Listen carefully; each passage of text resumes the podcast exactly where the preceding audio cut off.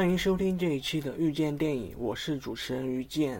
我们今天要聊的话题是即将在四月九号晚上颁奖的香港金像奖。然后我们这一期的节目录制时间是在四月八号的晚上，所以我们现在是不知道颁奖结果的。然后这一期一共有三位嘉宾，其中两位是新嘉宾。首先第一位是正在香港上学的读电影专业的皮皮。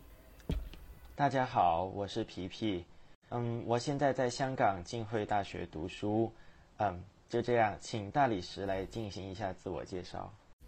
大家好，我是大理石，大家可以叫我山河故人。我现在在辽宁沈阳读应用数学专业，我很喜欢香港电影。嗯，就是这样。OK，还有我们的老嘉宾岛主。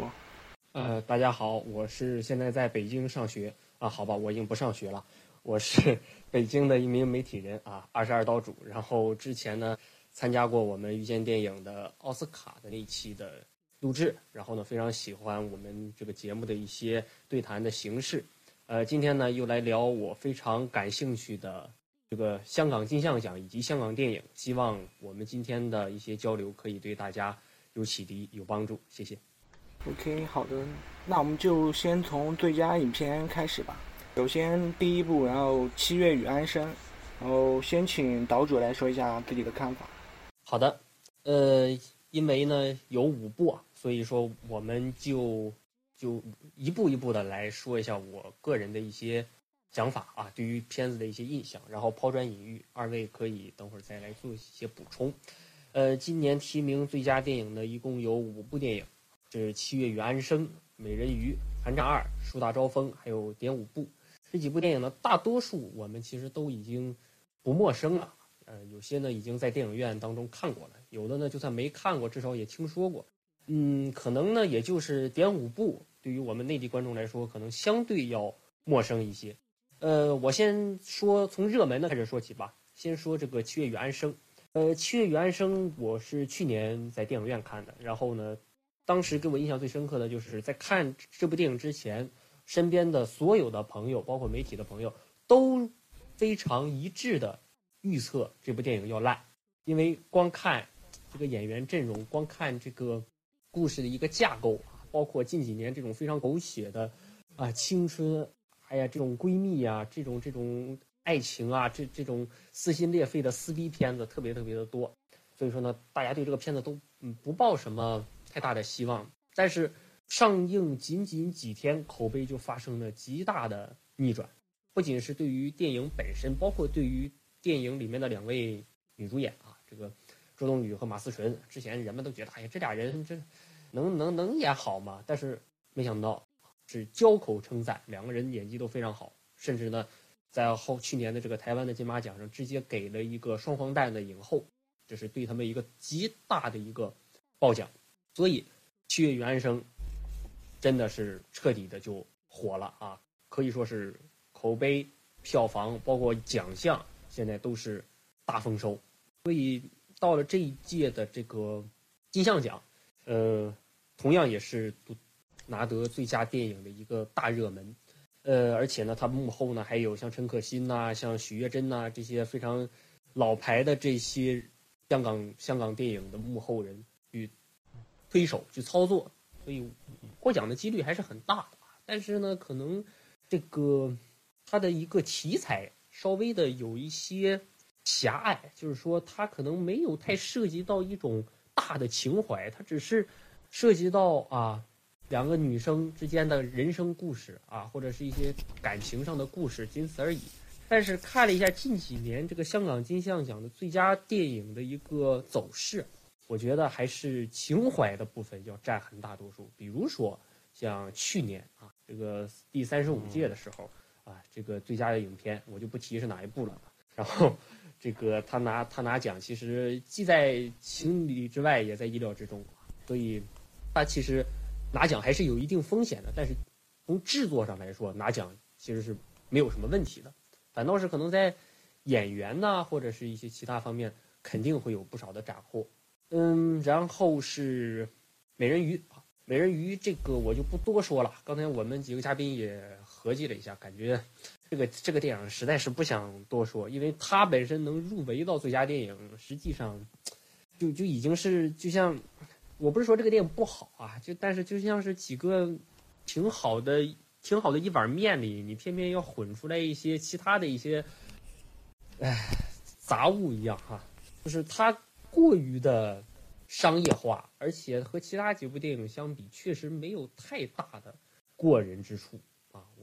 因为我我本人对于美人鱼这个电影，我我不是特别喜欢，我不仅不喜欢美人鱼，我还不喜欢。西游降魔、西游伏妖这几部我都不喜欢，就是反正是周星驰《长江七号》之后的作品我都不喜欢啊，包括这部《美人鱼》在内。虽然在内地有三十几亿的票房，听上去很厉害，但是我也不喜欢，所以这个片子我不想多说。如果这个片子可以拿到最佳影片，那我也也也也只能呵呵了啊，也只能呵呵。嗯，《寒战二》《寒战二》，嗯，给我最大的印象就是没有《寒战一》拍的好，这是肯定的。因为《寒战一》确实很经典，然后一些设置啊，包括等等，然后《寒战二》就稍微的有一点狗尾续貂的感觉啊，包括一些人物的一些，包彭于晏呐，里面几个角色的出现，就是就像是强行的打圆场一样。但是呢，单独拎出来说的话，它还是要比很多国大陆的，包括一些嗯香港的警匪片要好很多啊，至少。像梁家辉啊、郭富城啊，他们的演技在那里摆着，这是没有问题的。所以，但是我觉得《寒战二》拿奖的几率还是有的，但是并不是特别的大。而且，尤其它还是个第二部，所以第二部拿奖，我我个人感觉不是特别的乐观。然后第四部就是《树大招风》，这个这个我觉得还是有很大几率的，很大几率的。而且我觉得这个的几率从某种程度上来说，要比《七月与安生》。还要大，因为《树大招风》确实是一个在香港来说，我觉得尤其是去年非常非常重要的一部电影，可以说它就是代表了去年的一个香港电影。不管是它的一个幕背后的一个团队啊，像杜琪峰啊，像游乃海啊，啊，他们的一个那个银河映像的那个团队，还是这个几个导演啊，包括这些什么。林家栋啊，任贤齐啊，陈小春他们几个人的表演其实都是可圈可点的。虽然这个片子很多人普遍都不喜欢，因为我问了很多朋友，他们都说我很不喜欢《树大招风》，因为《树大招风》给我们的感觉很直观，就是我肚子疼，我想去厕所上厕所，但是我却上不出来，就等于是说一个举一个非常非常不雅观的例子，就放了一个好大的屁，但是最后什么也没有出来一样，就是那种感觉。就是说，大家都憋着一股劲儿，都在等着啊，他们能做一个大的动作，最后能干一桩大癌，这突然就完了。所以，这其实是让很多人心里很不舒服的地方。所以，《树大招风》其实口碑是两极化的，喜欢的人会很喜欢。比如说我，我我就很喜欢，我不能说很喜欢，但是是挺喜欢这部电影的。但是讨厌的人，真的一提起《树大招风》就骂，那拍的是什么呀？那不糊弄观众吗？啊，电影能这么拍啊？之前。把观众的鸡口胃口吊到那么高，然后最后什么也没，一下子就就完了，就结束了。所以这个电影，嗯，我就等会儿港人的角度，嗯，对，他们是否喜欢这部电影？但是至少在大陆来说，内地来说，我觉得评论是。然后最后说一下这个点五部，我觉得其实我个人心里隐隐的感觉到，这个点五部也是很有可能拿奖的，而且。标题到时候各大网站媒体的标就是标题我都想好了啊，又是一匹黑马。因为去年其实十年拿奖，其实就稍微有一点儿黑马的感觉啊，因为《探险寻梅》很很精彩，而且《探险寻梅》拿了那么多的奖，包揽了四个演员的大奖：最佳男主、最佳女主、最佳男配、最佳女配，其实也不差一个最佳影片了。但是最佳影片给了那个，然后呢，为什么呢？因为十年有情怀。十年不仅有情怀，还寄托了香港人的一些思考、一些担忧。编舞部当中都有，编舞部当中既有励志的成分啊，打棒球嘛，然后又有当中一些对于过去香港时代的一种留恋。所以，点舞部这个电影的产生，其实我觉得就是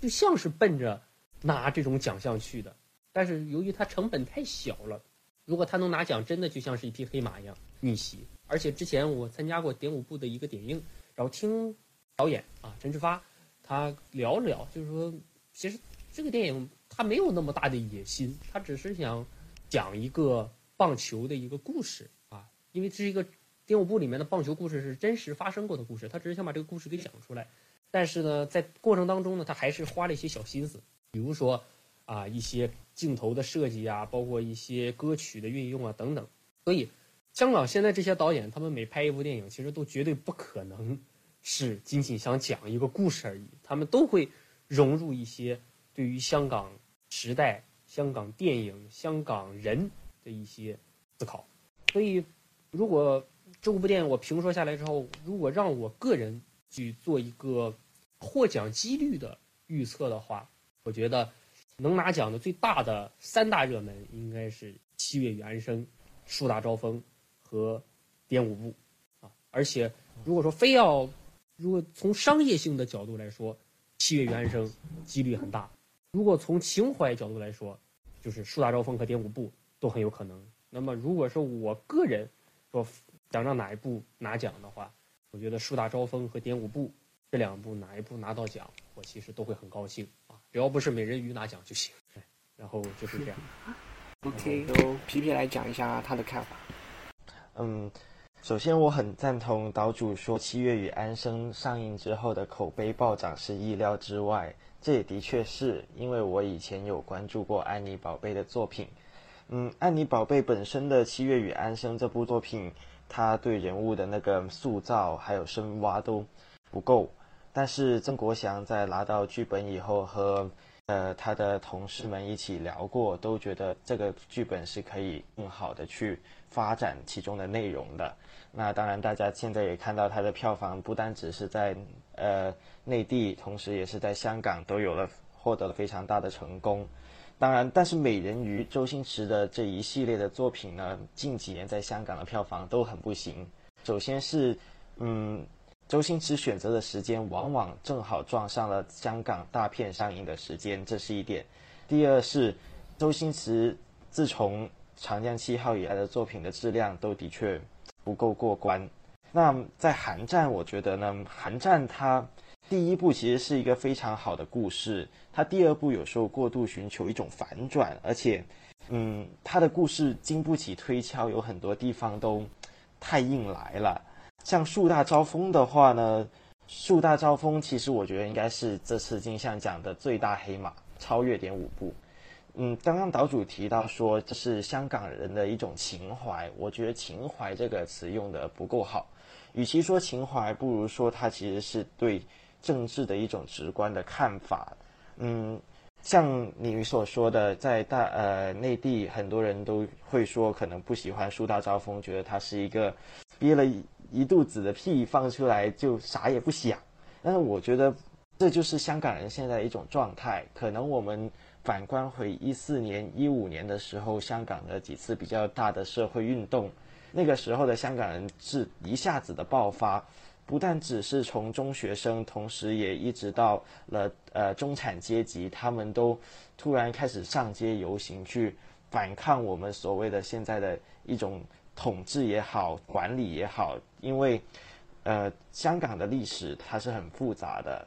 不要光刚看到它是受到了英殖民的过程，到九七年我们换届到了，嗯，我们终于回归了香港，都。他们是觉得，其实可能一直以来的生活方法突然受到了改变，他们在反抗的同时，又想寻求一种生存，最后却什么也说不出来，因为对于他们来说，未来是很迷茫的。就像王家卫拍的《二零四六》啊，像上一年的最佳影片呀，他们都是想反映，如果改变了该怎么面对？如果改变了，对我们是好的吗？是有一种这种想法，所以《树大招风》在香港是非常合香港人的胃口的。当然，他也取得了票房上的成功。那《点五部》呢？《点五部》因为是我学长拍的，嗯，这部戏呢，他拿的 budget 应该就是政府的资助的那几百万，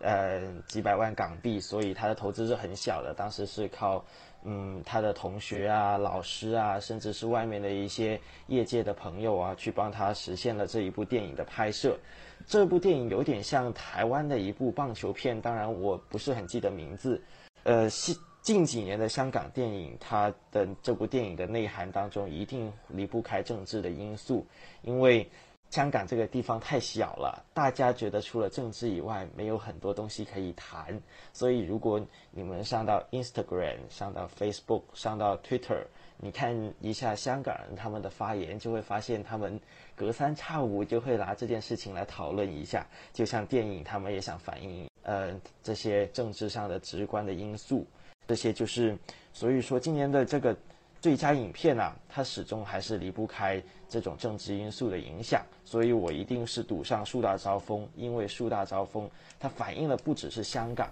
也反映了一代人的想法。嗯，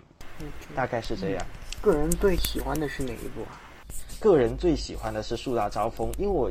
本身不太喜欢的，呃，就是体育类题材加上爱情类题材，《美人鱼》我就真的不想讨论了，那个戏。可能你在看的时候还能尴尬的笑一笑，可是看完之后你什么也记不住。寒战二一定没有寒战一好，所以，嗯，对他的印象就是看完即忘的类型。树大招风就不同，树大招风这三个导演他是杜琪峰在新浪潮，新浪潮是香港一个青年的那个电影的比赛，他们三个就像是黄静他们一样，是当年的获胜者之一。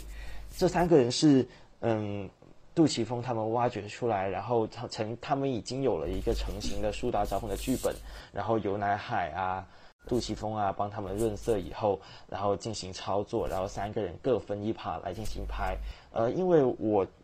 我们学校请过杜琪峰来做讲话，所以我大概知道当时他们的一些想法。就是这三位青年，他们的想法其实都不是偏激的那一个类型，他们有更深入的想探讨一下现在香港人的出路该是怎么样。所以，如果身在南方地区、身在香港这些地方，可能看这部戏会比较了解他们的这一种心态。对。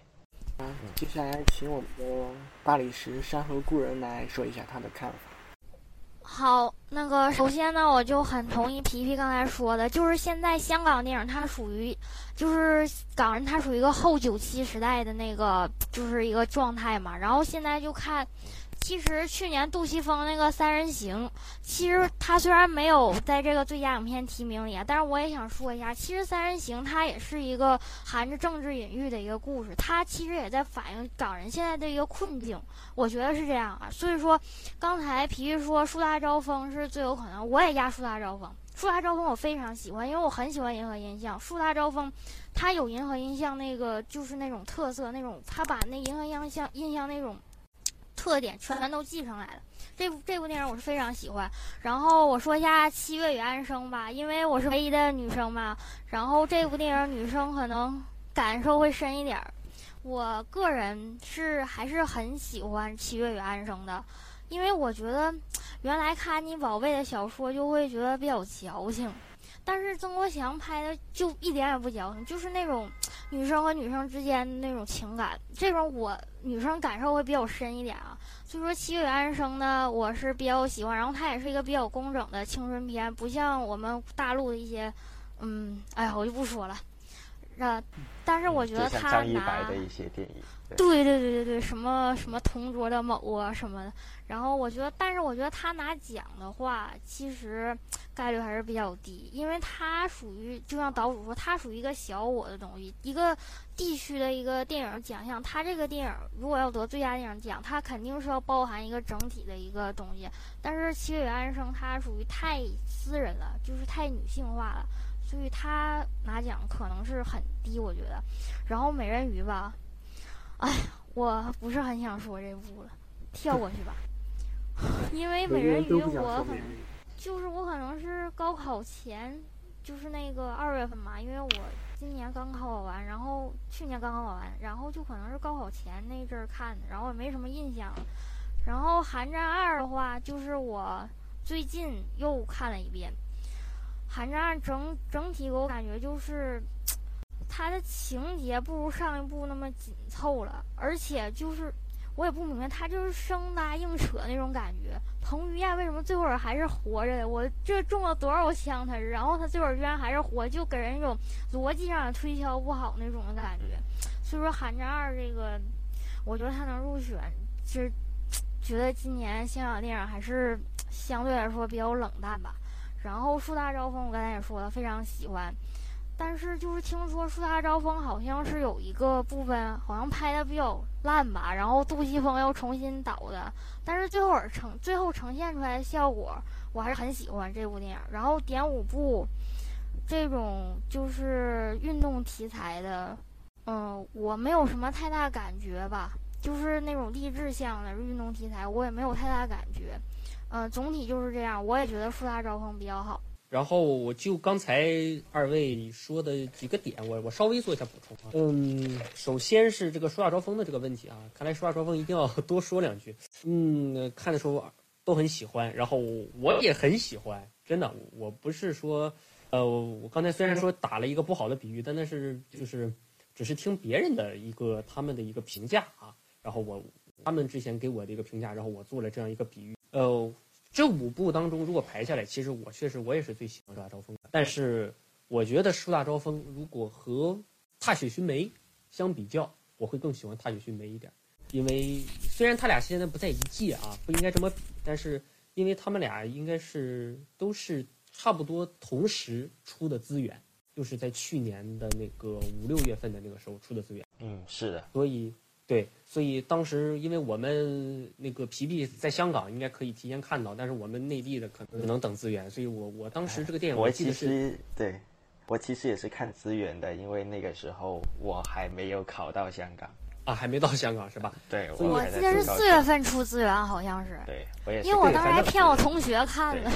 对，就就就反正就是年终的那个时候啊，就是那个时候，然后当时反正就特别期待这么两部港影。然后正好这两个片子出资源的时间比较相近，所以说这两个片子当时既然会前后脚看的，自然就会有一个比较啊。可能就是因为我先看了《踏雪寻梅》，然后再看《树大招风》，所以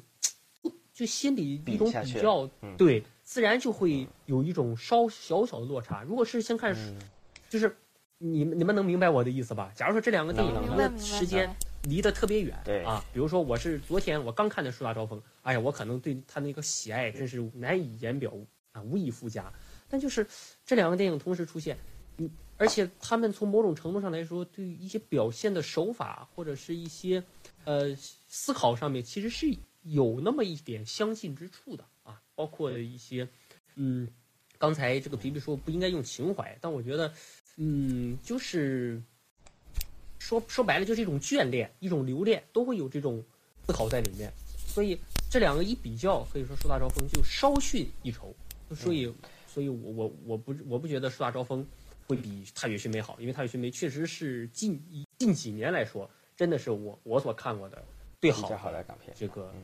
对对对，香港电影《踏雪寻梅》确实非常好，非常好。对，可能我需要说一下，就是因为我当时也是在大陆，我还没有来香港之前看了这两部戏。那那个时候呢，我觉得呢，《踏雪寻梅》的这个观众的接受度是没有太大的地域限制的，无论你是处在内地还是处在香港，你都能够很好的欣赏到这部电影想要反思的一些事物。但是《树大招风》，你需要有一些的地域基础。就是比如说，你要生在香港，你和当地人有聊过天，你在当地生活过一定时间，你会比较更容易的理解到他们的那种心情。所以，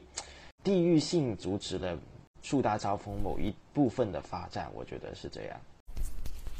对你刚才说地域性，我觉得特别对。就是，它香港现在是不是就属于那种后九七时代？就是那种感觉，然后现在像杜琪峰最近几部作品吧，然后也都是那种，就是对香港人生活状态那种反思。嗯，因为我的这个电影就老师，我教我历史的这个电影老师呢，他都认识这几个导演，也有共事过，然后他说说。因为他们想拍又拍不动，有时候他们不直接自己来拍，像杜琪峰，你看找了三个年轻导演来拍，这样他就不会说被大陆屏蔽。像尔冬升，尔冬升就是投资上一年最佳影片的最最大金主了，但是他也不敢自己亲自来拍，因为这里涉及到一个。资金的问题，现在香港拍电影非常缺资金。从九五年以后，香港的电影市场就一直在衰落。虽然你说看到大概零一零二年的《无间道》这几部东西非常经典以外，香港其实一直没有产出特别好的电影来。那首先是因为香港九五年以前的黑帮啊。还有其他的因素啊，盗版片太多了，然后电影界不讲信誉，所以电影一直在衰落。然后还有就是政治因素，进了新时代，大家不知道拍什么好，也不知道什么可以拍了，所以而且加上大陆现在请得起的呃香港的导演啊、监制也好，工资基本上是香港的两倍甚至三倍，所以香港想要产出很好的电影挺难的。然后就是，然后我我我再说一下这个点五部的问题啊，这个点五部我为什么说它也是一个。大热门，其实我我我其实是预测了两部的，因为我觉得这两部都有可能。呃，因为我想起了大概是几年前的一届金像奖的最佳影片，叫《打擂台》，不知道二位知道？知道知道听说过听说过。嗯对对对对。打擂台那一届其实强片也是很多的，我因为我具体忘了是哪一届了，但是那一届就等于是出来打擂台了这么一匹黑马。其实打擂台里面真的是。没有什么明星，都是一些就是老算是老戏骨吧，香港的老戏骨啊，哎，然后呃，你看我这边直接就查了一下啊，这个是一零年啊，一零年，一零年，然后是郭子郭子郭子健，还有两个导演吧，我记得还有对郭子健、郑思杰，郭子健其实就是救火英雄嘛，救火英雄，然后印象比较深刻。然后你看，就是那几个新人演员，像黄又南，可能现在稍微有那么一。点儿点儿名气，欧阳靖，这都是很小名气的香港演员。很小名气。对对对，这可可能就真就是特别喜欢看港影的人才能认识黄又南，认识欧阳靖。然后，主主要靠的就是那三个，呃，不对，应该是四个老戏骨：泰迪罗宾、梁小龙、陈冠泰，还有邵音音。这四位其实就是如果喜欢看香港老电影的，绝对没有不认识他发现。对。然后那一届。就是打擂台可以拿到这个最佳电影，我我我非常清楚的记得，当时整个整个这个媒体都在谈论这件事情，说，哎呀，这个电影之前的都没听说过啊，这电影看完之后感觉也没有什么特别的过人之处，就是有一种不服输的一种精神啊，就是就类似那种精神嘛，不服输嘛，他们去不停不断的去打擂台，然后哎被打的鼻青脸肿了，最后仍然坚持去打，其实就是这样，然后。打擂台和这个点舞步是非常非常像的，他们就是这样透露出的一种表达方式。只不过，呃，打擂台里面是打擂台，第五部里面是打棒球。刚才皮皮提到的那个台湾的那部棒球电影，其实我觉得那部电影还没有那部电影叫《Candle》，是魏德胜导演的。哦，对，《Candle》，《Candle》是。然后魏德胜这部这部那部电影现在在豆瓣啊，或者是很多网站上已经找不着这个条目了。真的，因为之前是豆瓣已经没有了，对，对对对，了，而且这个这个这个电影现在就是很敏感啊，而且我觉得其实就是我我其实反倒更喜欢点五部一些，我不是特别喜欢开一方面是因为他把那个开诺拍的特别的冗长，就像赛德克巴莱一样，分偏偏分出个上下集来，其实很很好的一个故事，然后彼得胜偏偏给他拍的像裹脚布一样拍的那么长，反而失去了一个故事的韵味，然后点五部。就就很紧凑，然后 Kano 呢就很长，然后呢 Kano 里面其实之所以被禁当中，它还涉及到了很多的政治方面的因素啊，包括中中日啊，包括像一些民族大义啊，其实我觉得这就就失去了一种纯粹感，因为我觉得体育运动电影你你就是应该纯粹一些，彰显一种体育精神，你加入那么些多其他的东西，让观众其实可能哪一种情感都没接收好。就是比如说，大家都喜欢看这个破风啊，破风这个口碑很好。就破风没别的什么也没讲啊，没有什么是最多加点兄弟情什么之类的。骑他就是讲骑自行车的事儿啊，包括激战，口碑好，就是讲打拳击的事儿，然后增加一点这个张家辉和彭于晏之间的这样一种感情，仅此而已。嗯，点五部其实也没有什么太大的那种太多的一些隐喻啊，有肯定是有，但没有太多。但是 Canon 就有。特别多，所以明显的名誉，对，所以说 Canon 就现在就被禁了，就面临这么一个境地啊。然后点五部肯定是倒不至于，所以说我由着打擂台那一届拿到了最佳影片，我可以看出来，其实香港人是很喜欢这种黑马小众的这种片子的。嗯，他们希望通过一种不一样的方式，比如说像这种武术，之前叶问对吧拿过，然后打擂台也一样，然后呢。个像《岁月神偷》是吧？它都都有一种淡淡的一种奋斗的那种情怀。然后这个这个这个，呃，点五部也是一样，所以点五部，我我个人认为还是有有有有很大希望可以拿到的。说句不好听的，其实如果这一届这个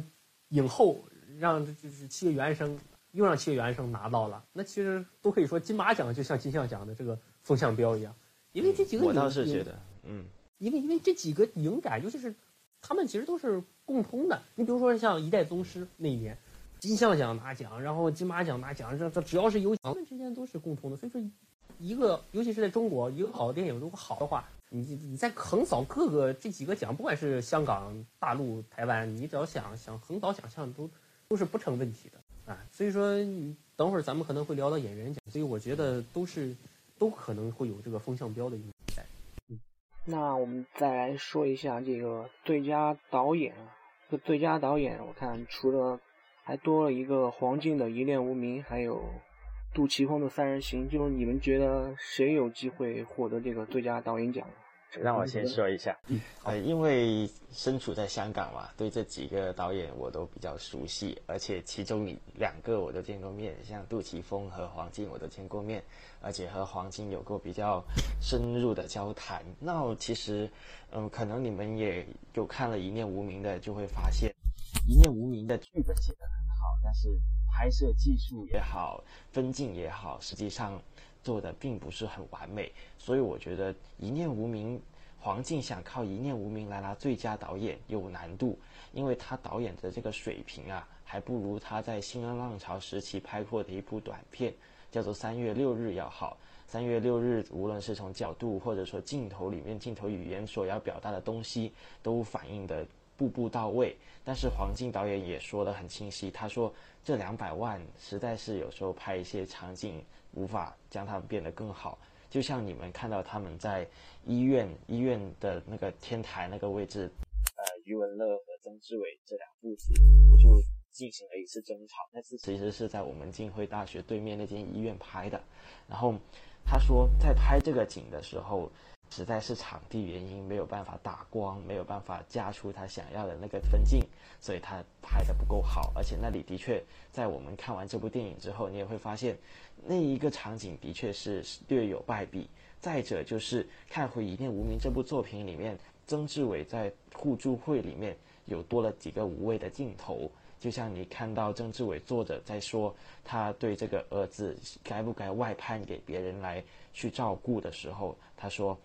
那个镜头他是先往前再往后，可是我思索了好几遍，我都不能够理解他到底这么设计的原因在哪里。所以黄静的这个一念无名是剧本要好过呃他的这部拍摄手法的，所以我认为最佳摄影首先拿不到，哎。当然，他们也没有提名，我记得。但是最佳导演，我觉得他们也非常难拿到。嗯，但是像曾国祥，曾国祥是有很有想法、很有野心的一个导演，可以说是他也是曾志伟的儿子嘛，我记得。然后，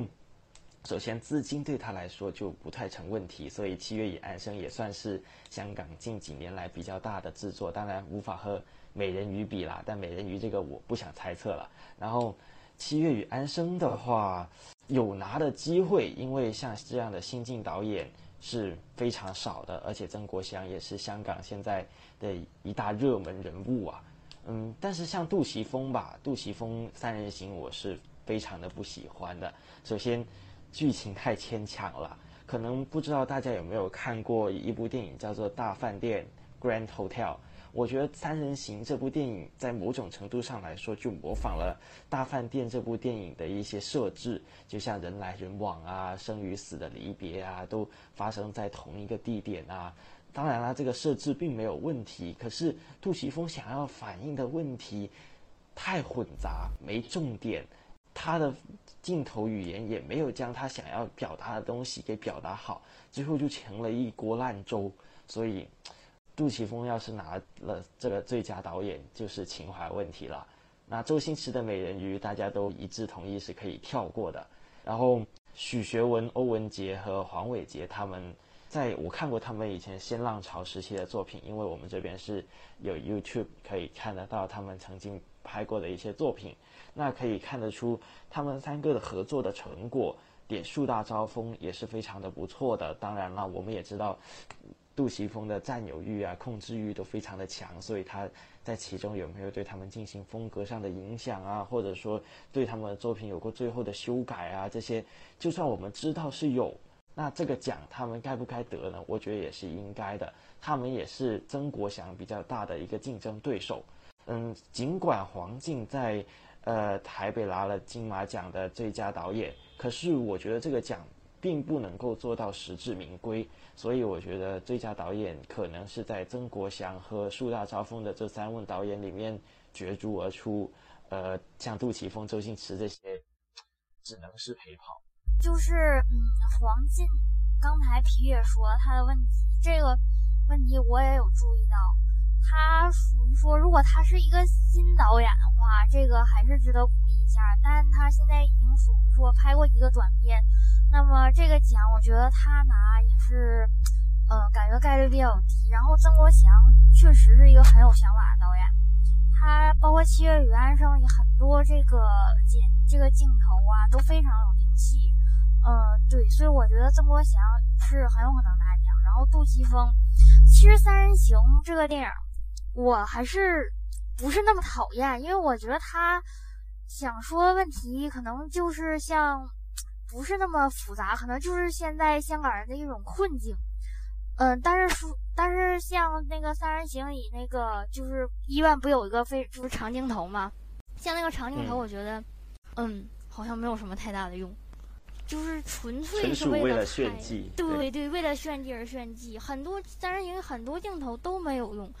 对这个，所以说我觉得甚至在长镜头的那一个配乐，我都觉得实在是太突兀了。对，知 乎者也那个，对罗大佑那个，然后对，所以说我觉得杜琪峰这部发挥的非常失败。嗯，还不如他的华丽上班族。对对，华丽上班族还好。然后周星驰，嗯，我觉得。没有可能。周星驰今后也不太有可能了，我觉得。对，然后还是说树大招风这三位吧。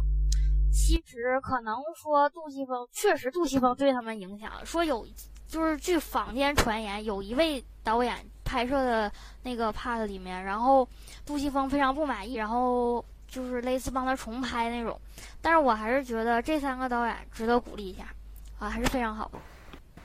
好的，然后二位已经说的很全面了啊，尤其是其说的非常非常全面，而且我和他的意见是，呃，非常非常的一致啊。这个我也预测的是这个，呃，树大招风的那三位啊，再加上，嗯，曾国祥，我觉得应该会从这两组人当中出来一组。嗯，补充一些点吧，就是曾国祥其实真的挺挺厉害的啊。我我挺佩服曾国祥的，呃，之前对他的印象一直都一些烂片，或者一些小众的港片当中，老力很老力哎，很烂的角色。比如说我老力这个电影，我我我就是印象不是特别的深刻啊。我我我反倒对他印象最深刻的是一个很前前几年的一个港片，就是《维多利亚一号》，不知道你们哦，我知道我知道，黄浩翔那个，这个挺对 对对，这个挺挺好看，对。对，因为因为我我我总是愿意记住一些挺独特的片子，特维多利亚一号里面的那几个那几个房客，就是被各种方花式方式杀死的房客，我都印象深刻。不管是这个这个这个叶璇呢，还是呃陈奕迅呢？呃陈奕迅，陈奕迅还好啦，陈奕迅、单立文，然后还有曾国祥，哎呀，还有那个，我觉得曾国祥当时是被。把肠子给拖出来了，好像是。哎，对对对，他是被肠子拖出来的。然后这个，就当时我对他印象，我知道他是曾志伟的儿子，很早就知道曾宝仪、曾曾国祥。然后，但我觉得曾宝仪混的还不错，这曾国祥怎么就沦落到至于吗？跑到港片当中来演这么烂的角色，这这这这角色完全就没有任何的施展。你知道，突然一下子他摇身成了导演，然后又一下子又导出了。这么一部很成熟的，可以说《七月原声》很成熟的一个作品，我很惊讶，真的。对，其实曾曾志伟这个儿子曾国祥是很有野心的。其实可能导主对他不算很有了解，但他在香港成名要比在大陆成名要早很多。嗯，虽然你们了解他大概是维多利亚一号这些，但是当然曾曾国祥同时也是一个潮人啊，他在潮流圈先出名，然后当然他也就是因为他父亲曾志伟也比较有钱，他自己有小范围的投资过一些小众但是比较新颖的电影，他对电影的眼光是比较独到，但是同时也是。一眼就能看破到底哪部片子是他拍的，就像上面的老力，可能老力的地域性很强，地域性很强，一定要是听得懂粤语的人才能够知道这部电影想讲什么，或者说知道它里面的一些笑点，或者说嗯其他的一些隐喻的东西在哪里。所以，但是曾曾国强是很有本地意识的一个人，他是很希望。嗯，扎根于本土去拍属于自己的电影的一个有点作者风范的一个导演，真的。嗯，然后就可能我对曾国祥之前这样确实就就停留在维多利亚一号等一些小小众港片的一些烂角色里面啊，但是确实令我耳眼前一亮，所以这次他拿奖，我觉得如果他拿奖，我我也是很服气的啊，算是名至实归。呃，很努力，因为我觉得香港现在有想法的年轻导演，而且更何况他还他还算是一个星二代啊，很不容易，嗯，很不容易，就是说不依靠父亲的老本，不不天天出来炫耀自己啊，就总是和父亲在一块儿，我觉得这这已经很不容易了。然后这个树大招风这三位吧，刚才这个皮皮和这个大理石都说的差不多了，呃，我我我也不想去多说关于他们做过多的评价，呃，黄进。昨天我刚刚看完《一念无名》，黄进给我的感觉就是他和翁子光，就是《他与寻梅》的导演，就是给我给我的感觉，我我也没见过他们啊，我只是说影片当中透露出来感觉很像，就是说他们想在电影当中其实是想多表达一些东西的，但是是我个人认为他的能力其实是比不上翁子光的。比如说，我就举一个例子，比如说这两部电影，就是还是拿《他与寻梅》和《一念无名》来比较，就是都打乱了叙事的结构。就是，比如说两层两条线双线叙事啊，这《太乙寻梅》当中是郭富城这个查死者的这条线，然后还有这个是呃春夏他们那个他原来故事发生的这条线，一点一点拨开，然后《一念无名》这边也一样，过去的和母亲的这条线，还有现在和父亲这条线，但是明显可以感觉到《太乙寻梅》带给观众的那种感觉，就也可能是因为题材的原因啊，这个这个本身有一点这个猎奇心理。所以看《太乙寻梅》的时候，很想知道，哎呀，这个这个这个这个到底是怎么一回事啊？所以说他拼凑的，包括几个章节的设计，其实，嗯，很很巧妙，很巧妙。但是我觉得《一念无名》故意打乱这种叙事结构，其实是没有必要的。不仅没有必要，还让观众看得很烦躁。这是昨天和我和一些朋友的一个一致的看法，就是说，嗯，这因为本身《一念无名》它就是一个很平实的一个故事。如果说他平铺直叙的来讲，其实问题也不大，照样可以打动观众。但是他他故意把这些揉碎了啊，比如说，哎，厕所底下漏出一点血，到底是怎么回事儿是吧？你就跟直接告诉我们得了，而不是像他有些没那样式啊，我们我们一点一点拨开这个事件的真相啊，直到拨到像包粽子一样，直到包到最里面最核心，才知道原来事情的真相是这样的。这一念无名完全没有就没有这个必要。只是把这个故事给我们讲清楚了就好了。但是这个导演明显啊想要做的更多，但是实际上他能力是不够的，他没有这个能力，所以他做的这个片子显得非常的乱。这就是我给因为我觉得评价也是因为他《一念无名》这个电影的题材，它属于比较温和像那种，然后《他也寻梅》其实是一个呃非常。悲伤、非常绝望的一个故事，然后他们可以施展的空间，其实根据电影的题材来说也是不一样的。像翁子光，他可以把暴力施展的更好，但是像《一念无名》这种走，就是差不多是温情路线的电影吧，他就没法像翁子光那种特别犀利的那种镜头啊，或者是那种暴力场面直接展现那种。就我觉得应该跟题材有关。我觉得，我觉得这个我可以发言一下，因为黄静导演的老师是谭家明。《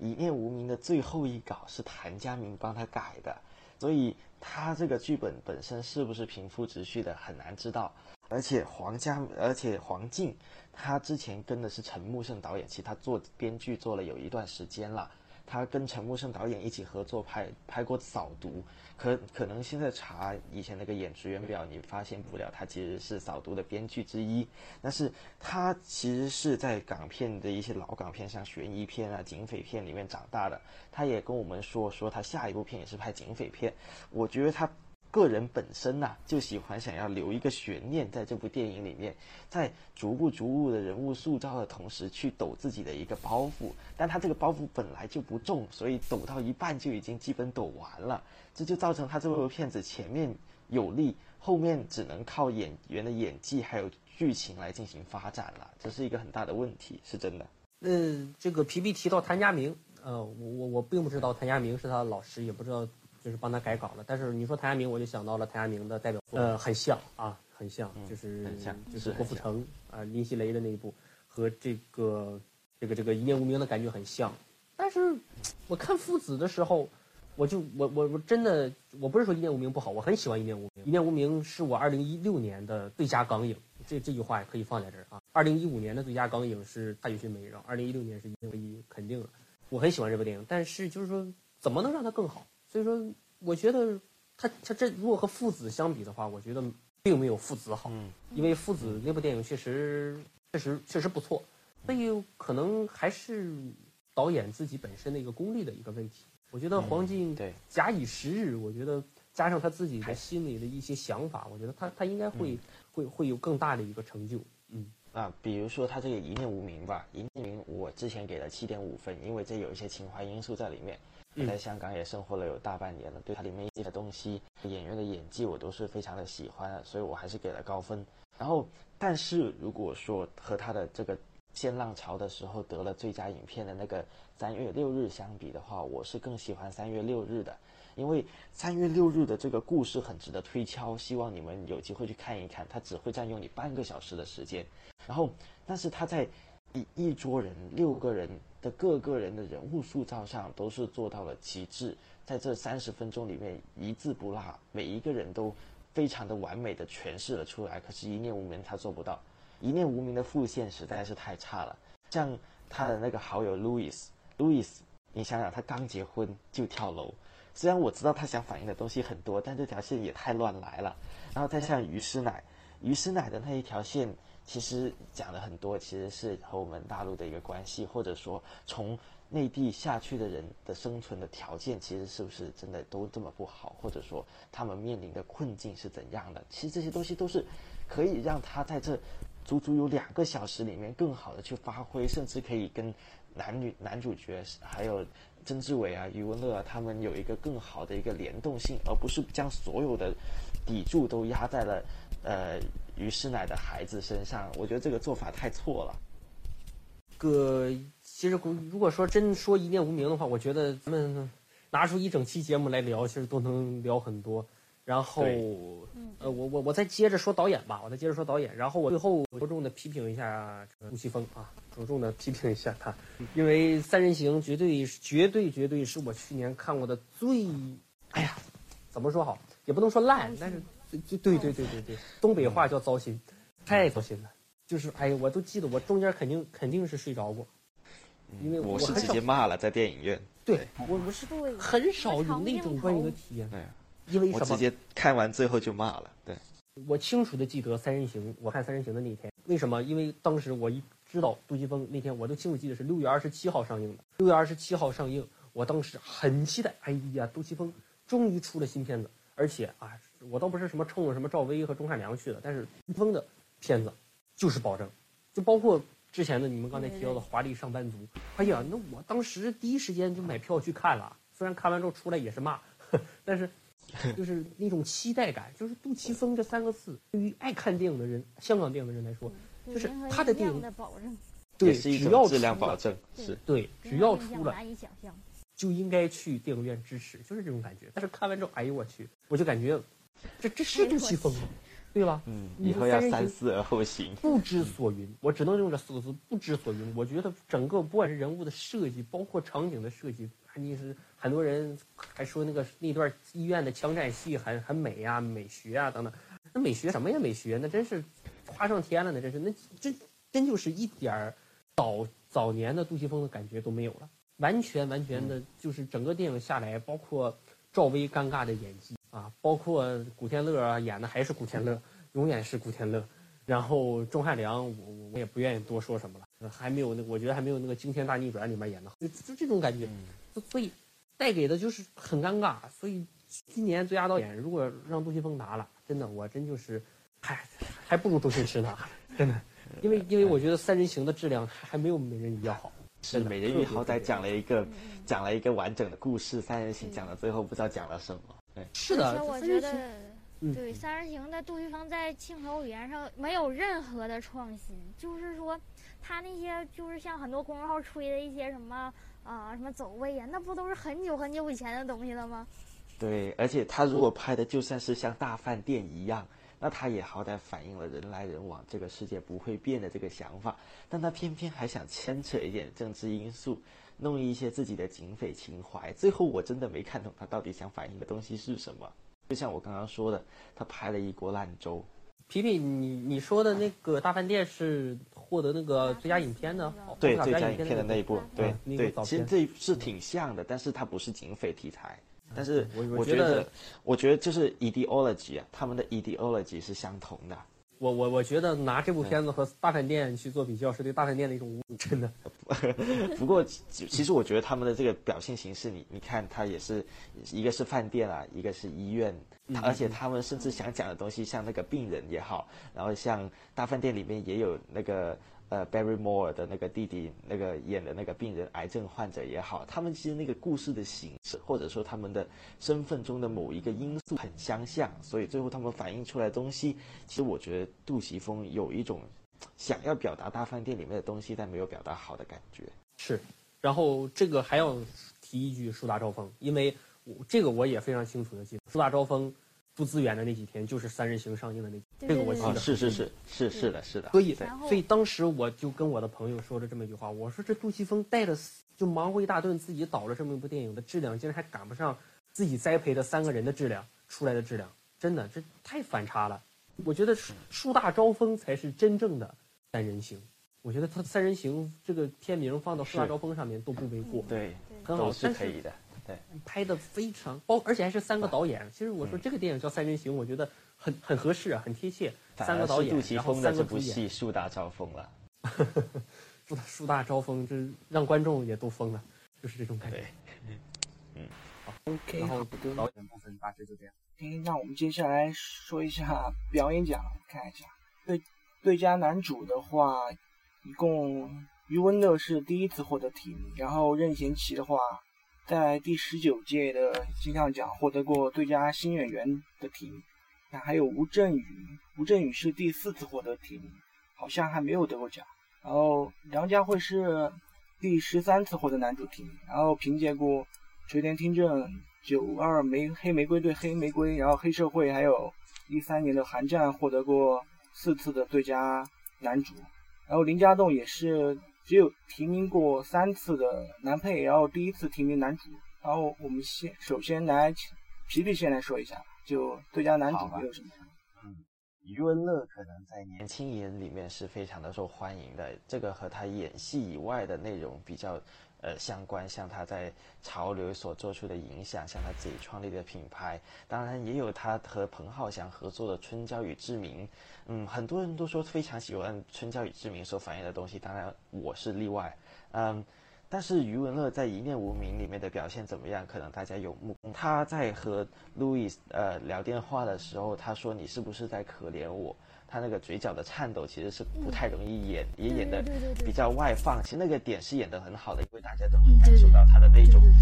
压抑着的一种愤怒，或者说他想想爆发却不能爆发的感觉。还有就是他在照顾他妈的时候，他那种，哎，她是我妈妈，我不照顾她不行的一种无奈的感觉也是很明显的。所以余文乐如果得了最佳男主角，也不算是个例外吧。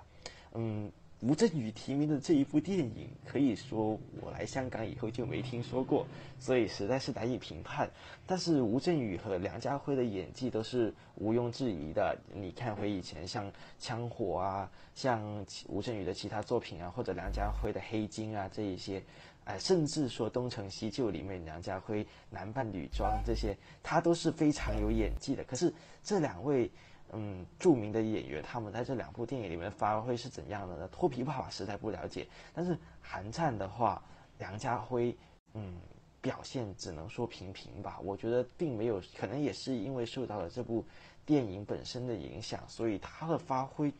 仅仅是达到了一个演员该要达到的水平。嗯，任贤齐和林家栋，我个人其实是很希望林家栋能够拿到最佳男主角的，因为林家栋在香港电影界混了很多年了，大家就是看《无间道》里面，他也是做个很小的配角，最后还要是被被呃刘德华射杀了嘛，然后。嗯，但是你可以看到他在树大招风里面，他最后在那个家人里面，他拿着刀片想想去杀，不敢去杀；想去抢，不敢去抢，那一种犹豫的情景，他其实没有用很多的电影语言去表现，他直接就是瞄准了林家栋的演技去表现。林家栋将自己的演技已经在那个镜头里面发挥到极致了，这个毋庸置疑。如果非要在树大招风里面选一个，一定是林家栋胜于任贤齐的。所以我觉得，要么是余文乐，要么是林家栋。当然了，如果两家会吴镇宇拿了，那也只能说是情理之外、意料之中了。对，然后岛主来说一下呢。嗯，好的。然后我一猜就是肯定大家应该意见都是比较一致的，肯定都是希望林家栋拿。然后咱们的探讨的重点也可以放在林家栋上。嗯，这个吴镇宇这个电影我也我也没看过啊，吴镇宇我也没看过。然后刚才这个听呃于健说这个。吴镇宇没拿过金像奖影帝，在我一对他他他应该是拿至少拿过一次的，但是可能其实他都像他都属于无冕影帝了啊，无冕之王了。其实他的演演技都不需要说需要靠一个奖项去证明什么。对，就是像刘青云他们拿的那些奖项，多出来云给他一个，其实都都是可以的。嗯，梁家辉呢，刚才他之前凭着《寒战一》已经拿过一次最佳影帝了。呃，最佳男主了，然后拿过影帝之后，这次如果还凭着同样的一个角色拿影帝，我觉得几率是很小很小的啊，而且在在颁奖来说不太可能。呃，我觉得能能够提名，其实也就是为了凑个数，因为今年值得来说的香港电影实在是太少，拿出来凑个数。你，对，你说拿那个他他演那个局长叫什么来着？我忘了，就是呃是是处长还是什么的，就是姓李的那个。哎，对李文斌，对他演这个李文斌，你说他之前已经靠李文斌拿过一次了，然后今年呢拿一个还没有第一部演的好的李文斌，如果再拿个影帝，那那那肯定是观众都不会买账的，因为完全是一个表演的套路，完全没有突破，所以我觉得不太可能。呃，任贤齐的《树大招风》吧，这个他提名其实我就挺意外的，不是说他演的不好，但其实那个戏就《树大招风》的戏确实都让林家栋给抢走了。甚至甚至抢到，就是说，陈小春都显得就无足轻重啊。其实陈小春演的也挺好，他那个角色就是那种张狂的类型，对对，张狂类型。但是就因为这个戏里面林家栋太出彩了，所以这三个人肯定要比较。所以对，嗯，陈小春就就很 low 啊，提名都没有。任贤齐勉强有个提名，但是我觉得如果把他和林家栋放在一块儿，如果说他俩真出一个林家栋啊，任贤齐。小齐这么多年来，这个，哎，真是也挺可惜的。这个唱歌一直没完全受到大家肯定。然后一提到任贤齐，总是想到心太软。然后电视剧、电影也没有一个特别拿得出手的作品。其实任贤齐也是还需要加油啊。就是我任贤齐给我的感觉总是那种半火不火的一个状态。嗯，他曾经想走过偶像派的感觉。对呀，但是现在走实力派吧，他也没那个实力。他演的那个那个叶。叶国欢是吧？是叫叶国欢。嗯，叶国欢推荐大家去看一个什么电影呢？就是九十年代任达华演过一版叶国欢的这个故事，叫《贼王》。啊，贼王，贼王看过。对对，你看一看任达华演的，再看一下这个任贤齐演的，虽然都是姓任的，但是差别很大，对，是吧？这个这个都是那个悍匪，因为本身他就是叶国欢的，我查过他的故事，他就是一个悍匪，这个悍字很重要。你这个汗，你得演出他凶悍的劲儿。但是任贤齐给我的感觉是，时刻下一刻、下一秒可能就会唱出啊，需要你，我是一条鱼，就这种感觉啊，天涯 就天涯的那种感觉。嗯，我着重说一下这个余文乐和林家啊，余文乐我我先说说吧。呃，刚才这个 P D 也说了很多，余文乐反正我觉得至少在昨天我看这个一念无名的时候，给我的触动是很大，因为我没想到余文乐的演技可以进步的这么快。是的，是的。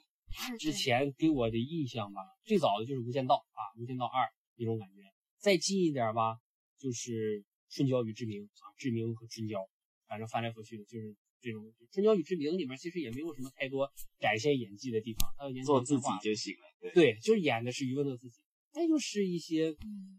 不温不温不火的一些角色。但是真的，从昨天我突然一下子发现，哇，余文乐竟然这么厉害，而且。我我在写这篇电影的影评的时候，我当中说了一句话，我说，当我看完这部电影的时候，我闭上眼睛，我想，我说我在香港现在的男演员当中，我找一个能够就是换掉余文乐来演这个角色，我竟然想不到。我我就是青年演员当中，我觉得把余文乐给踢走了，我找别人来演这个，大家说可以谁来演？我想不到，想不到这人选。你你香港，你说现在火的那几个。像电影演员，我只说青年的啊，这几个香港电影演员，其实很少能有像余文乐这么扎实。我觉得真的很扎实，然后也很踏实，所以真的很舒服。所以他能拿影帝，我觉得是对他的一个肯定，也希望他能有更多好的作品。嗯，这可能是一种希望，但是最大的希望我还是放在林家栋身上，因为 我我我我很喜欢林家栋的表演，很喜欢，对他喜欢他的表演。对，就像喜欢那个之前说点舞部的廖启智一样，哎，就是我早在当年《碧血剑》的时候，两千年《碧血剑》的时候我就认识他，TVB 那时候他在 TVB，那个时候他还能够演男主，演男一号，演袁承志，那演的是那种，因为他称不上是帅气嘛，所以说他，但是当时我就记得他很有实力，但是转过头来，天呐，就开始各种常年的跑龙套生涯。啊，刚才提了《无间道》里面被打死的警察，《风暴》里面啊，但是多亏了有刘德华，多亏了有刘德华一直帮助他提携他，所以我如果我都能想象到，明天假如林家栋能拿奖，他第一个要感谢的除了父母之外，肯定是刘德华，这都能想象到。林。家栋要是对，嗯，林家栋要是拿了这个最佳演员，肯定肯定就没有林家栋的今天，他早就被雨打风吹去埋没了。对。对，所以说只有刘德华一直支持他，然后提携他，帮助他，才能够接到飞舞是那边上。嗯，对，我觉得他在那个黑社会那个东莞仔、东莞哥，他那个发挥空间不大。对，他这个戏份很少。他之前演的很多配角角色，就是就是给人的感觉就是说有他可以，但是没了他真不行，真的。对我举个，我举一个可能你们暂时想不到的例子，《天下无贼》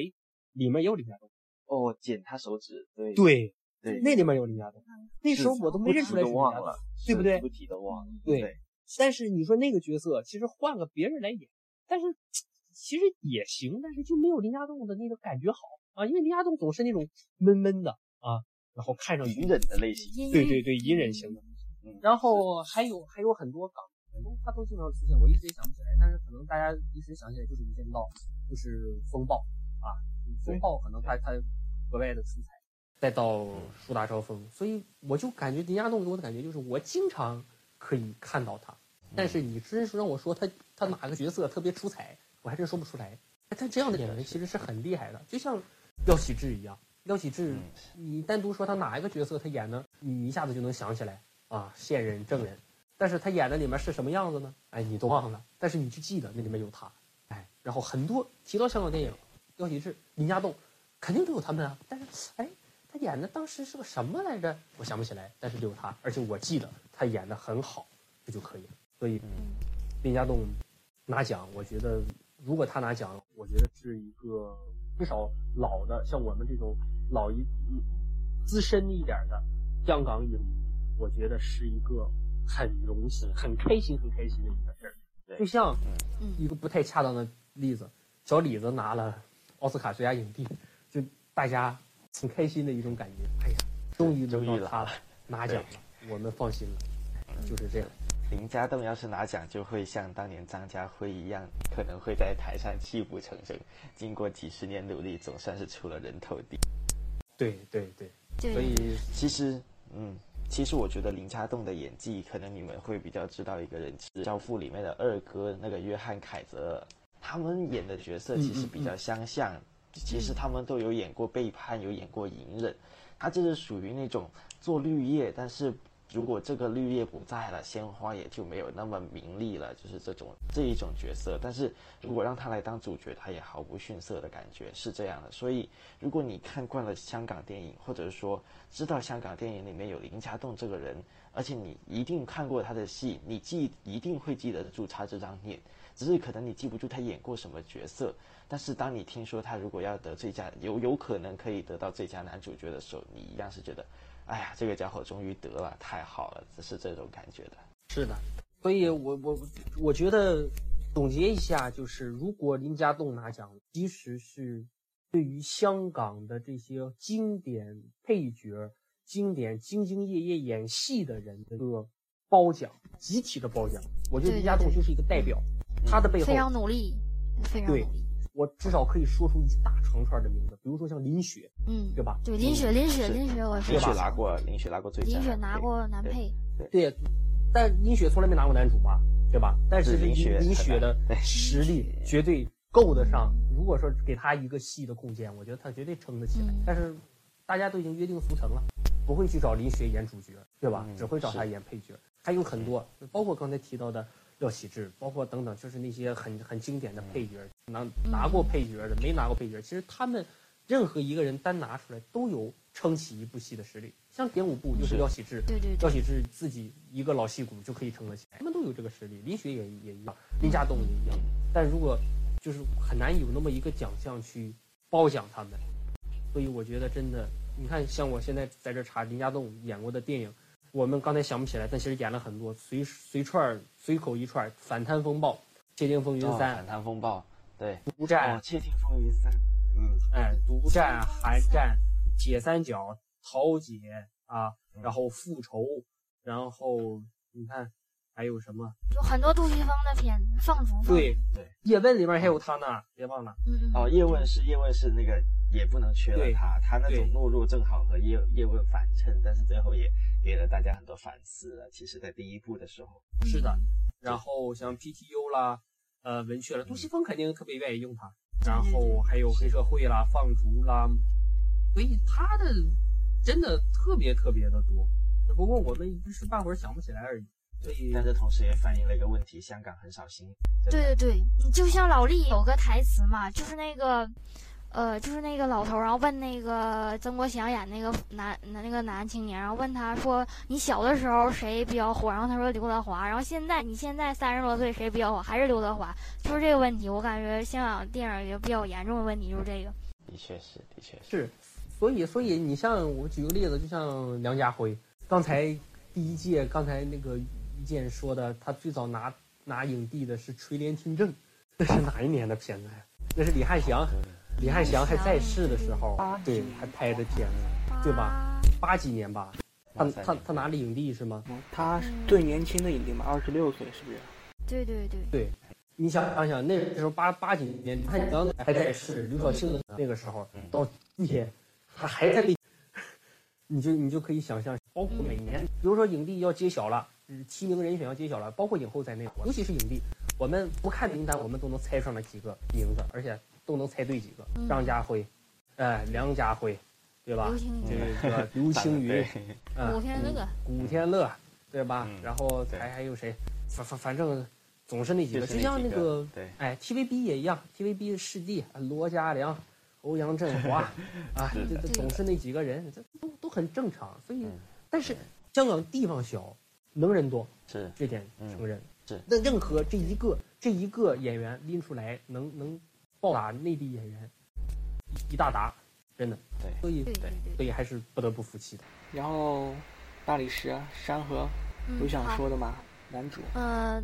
刚才岛主说很多啊，就然后我先说一下余文乐吧。余文乐那个在《一念无名》那个，对他给路易斯打电话的时候，那个他那个嘴就颤抖，然后就是那种想要爆发，可能就是想要。呃呃宣泄的那种就表现。我觉得这是余文乐，呃演演艺生涯中应该是演技最棒的一部了。因为我之前关注余文乐，可能就是他那些品牌呀，或者他穿那些衣服，就很少关注他演技这种，因为他属于也是属于那种潮人，他没太关注他演。演技这方面，然后这个《一念无名》真的是有很多点，他都是非常爆发的那种演技，嗯，对，就特别，就是他演这个还是属于发挥的非常好。然后哦，我说一下呃林家栋吧，刚才导主说很多，林家栋是我一直就很喜欢，然后他嗯之前演了一些呃就反贪风暴吧，就那种烂片儿，像香港一些烂片儿，有在演一些配角。嗯，对，我觉得他属于也是，我也很希望很希望他拿奖，因为他确实是一个非常有演技的演员。在《树大招风》，我不知道你们有没有注意，就是他要把那两个跟他一伙的那个呃跟班给杀掉那块儿，就那个地方真的是演的非常好，就是那种呃，包括从那个演示，包括他后来就是呃把他们杀掉那个整个那一个片段都对。对，惊慌就是包括，呃，那种狠眼神透露的那种狠毒啊，就那种，对他那个那个片段真就可以，都可以撂教科书里头那种，嗯，片段，就是那个地方属于，嗯，演技真的特别爆发。然后我看林家栋看比较多，就是像杜琪峰电影，但是属于都是一些配角吧。然后那个东莞仔，东莞仔我印象比较深。因为东莞仔他，呃，其实戏份还是挺多的，嗯，我当时看完就觉得，哎，这个演员就是有一种，呃，特别阴郁的感觉，然后演技呢也是非常能爆发出来，嗯，我是非常非常希望林家栋得影帝的，然后剩下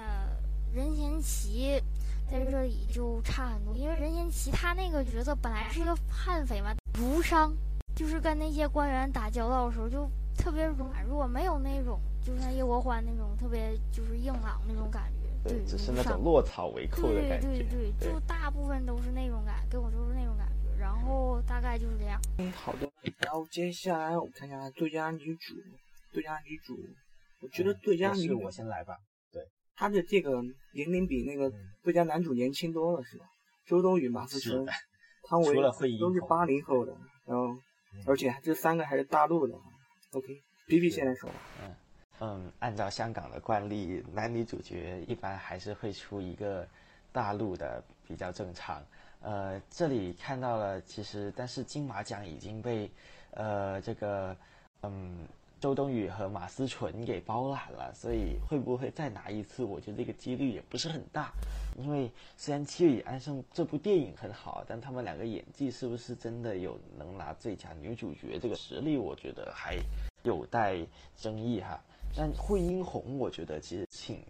就在我看，因为看过《幸运是我》，所以我觉得惠英红的演技是很值得推敲的。她就是演这一个老女人，也是演得非常的好。汤唯，汤唯最好的作品，对对，汤唯最好的作品就只是《色戒》了。我觉得她除了《色戒》以外的演技，就只能说平平，和惠英红是没法比的。惠英红的水平就有点像朱莉安·摩尔在《依然爱丽丝》里面的表现一样。所以，如果，嗯，如果香港的影评人或者说评委那一方人是有对伊安·爱丽丝有过印象，可能对惠英红这个角色会有一定的比较吧。包起镜这一部电影我是没有看过，所以我不做评论了。啊，岛主呢？嗯，好，然后这个女演员就简单说一下。嗯，因为女演员再出一个双黄蛋确实不太现实啊。如果真再出双黄蛋了，那这金像奖就整的跟金马奖太相似了。我觉得香港人也不会愿意这样。呃，如果说这两个人当中非出一个的话，哎，这个问题你们思考过吗？假如说周冬雨和马思纯，周冬雨，周冬雨，周冬雨出一个，周冬雨，你们会选周冬雨？香港人很喜欢周冬雨，真的，香港人很喜欢。这倒是，这倒是。对，香港人非常喜欢不说，就是就是最近周冬雨接拍了好多的香港的，对，哎，这个这个喜欢你，指甲刀人魔。这都是嗯是。周冬雨。香港是非常喜欢周冬雨的，我的朋友都非常的喜欢周冬雨，可能和他们审美有关系。因为香港这几年的年轻女神，就是在比较火的网络论坛上面，都长得很像周冬雨这种风格。好吧，是。其实马思纯，马思纯演的也不差，那个是是是。里面演的也也不差。嗯。然后但金像奖很难离开民众走向，是。对，然后汤唯吧，倒不至于说像二位说的《色戒》之后再没有拿得出手的作品。我觉得《黄金时代》里的萧红演的还可以，还可以。那就没有那么好。那对对，王佳芝肯定是是他的一个巅峰，肯定是他的巅峰，是啊就是洗不掉的巅峰。呃，不要不然他也不可能一夜成名。我觉得他真就是一夜成名，他这一个电影一下子就翻红到了一线女星，这这很很很难的。对，所以，嗯当然，这《北京遇上西雅图》这这片子我就不愿意说什么了啊。这这这这这片子就是很狗血。然后包起静，嗯，这片子我也没看过啊。然后，但是包起静给我的感觉，呃，怎么说好？其实我我知道他他演技非常棒，资深老戏骨啊，天水围的日与夜，那都是没得挑的。但是，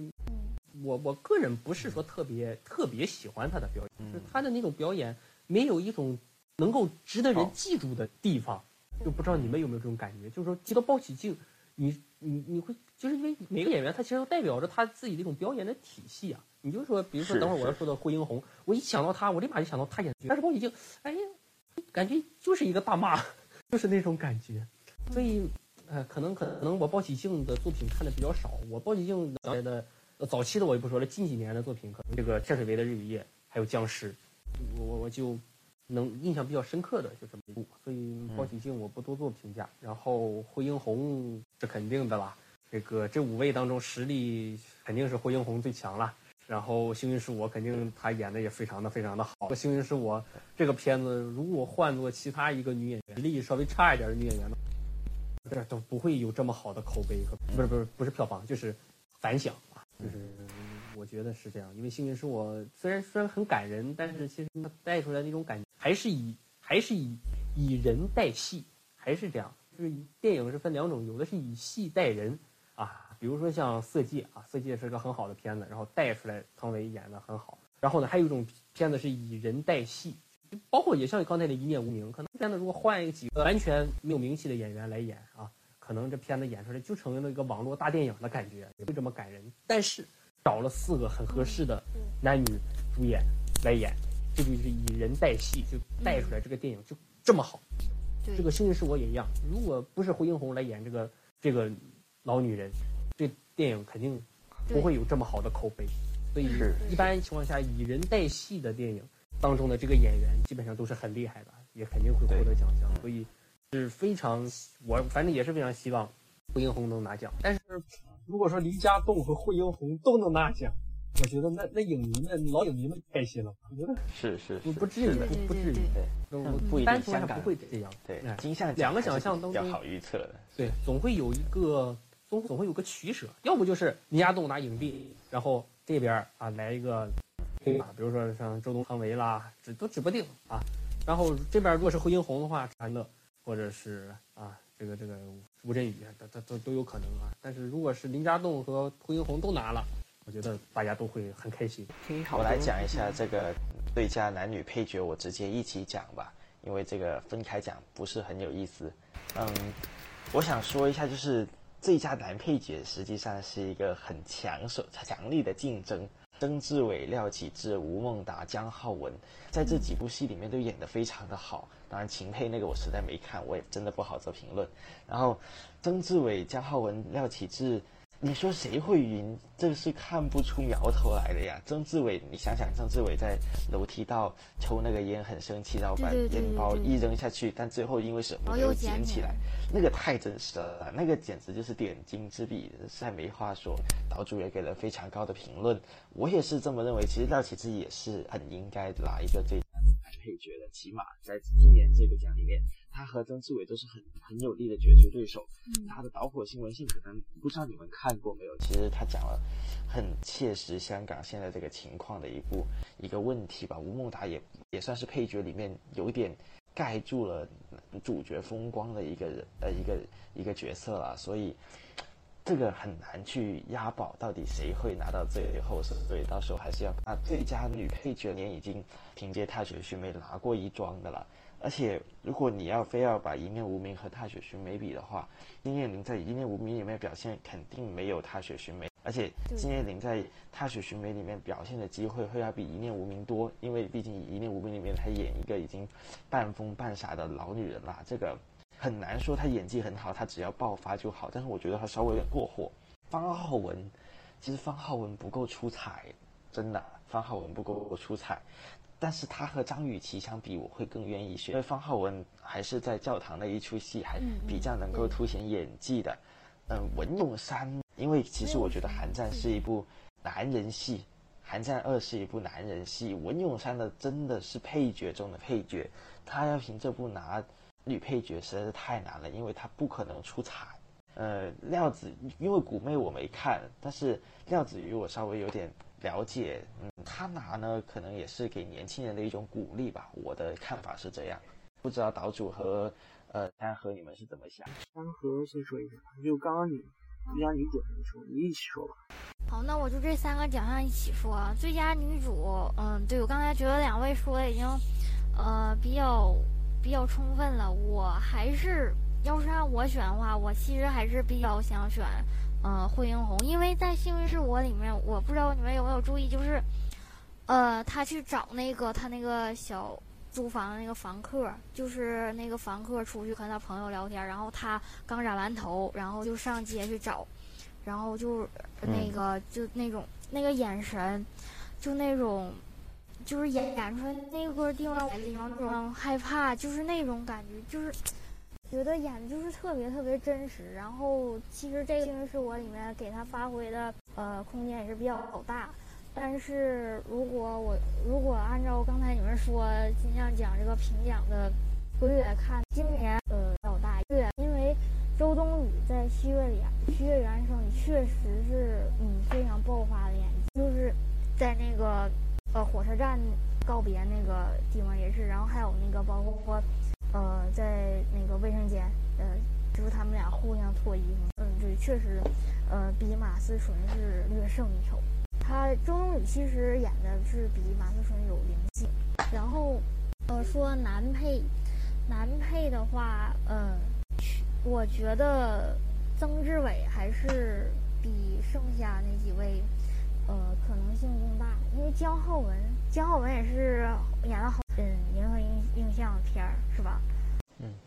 然后，然后姜浩文我记得，呃，对，老厉他也演演那个魔警，在老厉演演那个就是疯的那个警察。姜浩文他在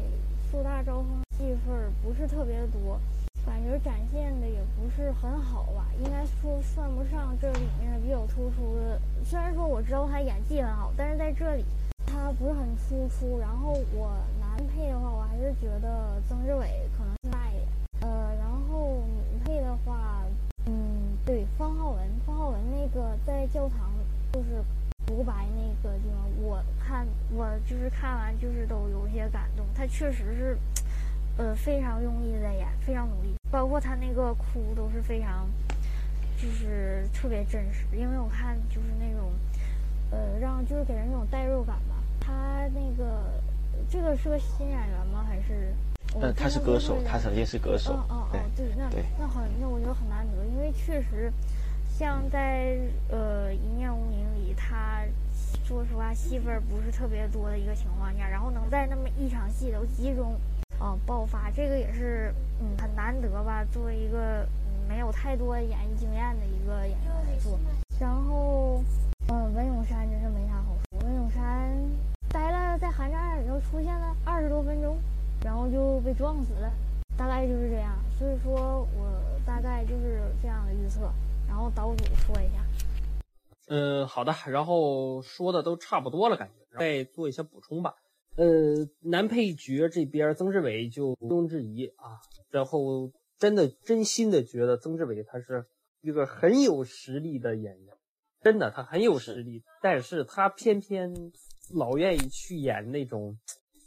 装疯卖傻的喜剧啊，你就是哎呀，真是我这一点我真是很闹心，就是真的就是在在看完看昨天电影之前，我一直感觉曾志伟的演技就那么回事儿。虽然我知道他演过《甜蜜蜜》啊、《无间道》啊很多经典的电影，我知道他有演技，但是近几年都已经快磨磨忘了啊，想起来的都是什么大灌篮啦，什么这个捉妖记啦，嗯，一石二鸟啦，这种还有你们可能最近没有看的一部戏叫做呃《够江呃旧江清道夫也》，他也有出演，也是演一些比较搞怪的角色，都是这一类。对，是，但是我觉得其实他他的戏路是很宽的，但是他自己老是愿意去接一些那种戏，而且都是一些配角嘛，啊，比如说像是，比如说像《捉妖记》里面和吴君如两个人搭配着演一些插科打诨那种，那种角色看不出演技来呀，是吧？啊，什么《煎饼侠》里面也有他，所以真的，哎，我希望他岁数越来越大，沉淀越来越多，真的希望他多接一些这样的好戏，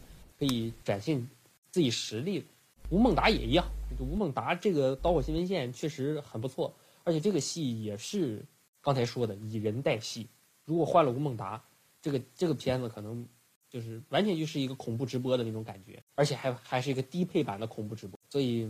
嗯，没有没有那么那么的精彩。但是吴孟达演的确实很棒，让这个电影增添了很多的活力。呃，秦沛吧，这个这这个电影里面完全就是这个嗯。这个吴秀波和汤唯，这个做绿叶，然后也没有什么可说的。呃，如果单拎出来秦沛的演技，那是无。嗯，廖启智，我刚才已经说了很多了，夸了很多了，然后我就不说了。姜浩文，这个我我想说一说，因为姜浩文是个很神奇的存在，我感觉我总能看见他，而且近尤其是近几年的香港电影，我几乎是每看一部我都能找到。小到小到那个那个叫什么来着？亲爱的你。是吧？是叫亲爱的你吧？就是五五个孩子，呃，可可爱的你，对，可爱的，可爱的你，对，就是那个，就小孩办办学校那个校长，对对对，那里面他演了个爸爸，是吧？对，啊，对对对对，杨千嬅、古天乐演的那个，他演了一个父亲，是瘸腿的，然后很暴躁啊，然后很多警警匪戏里面也有他，然后还有就是很多很多的那种近几年的那种香港电影里面都会有他的存在，他也是一个。很很很喜很被这个香港导演喜欢的人，不然不会那么去用他。你看，我们这查了一下，像《微城》，这不就前两年前两天的电影吗？《微城》，然后《魔警》，然后《风暴》，啊，《澳门风云》，《盲探》，《独战》，《激战》，《夺命金》，哎呀，每一步都说得出来呀，是吧？然后《逆战》，啊，这个这个，对，哇，真是，而且看他的履历表，真的。前几年，啊，对，还有还有什么《火龙对决》《证人》啊，这个这个线人，哇，不看不知道，真的，真是什么都冲锋车，就愿意用他，所以他他他他其实挺挺挺挺厉害的，而但是还是那句话，演的所有的角色都像一个角色，没有一个特别哎呀让人特别惊艳的角色，就是说哎一看哇这个角色，如果不是姜浩文演。可能演不出这个感觉，我感觉是。所以那个老力那个你看了吗？就是姜啊，老老力里面还还好，老力还好。对，老力里面好。我只是说之前我刚才提到的那么多，什么独占的、逆战的、激战的、证人呢？可有可无的。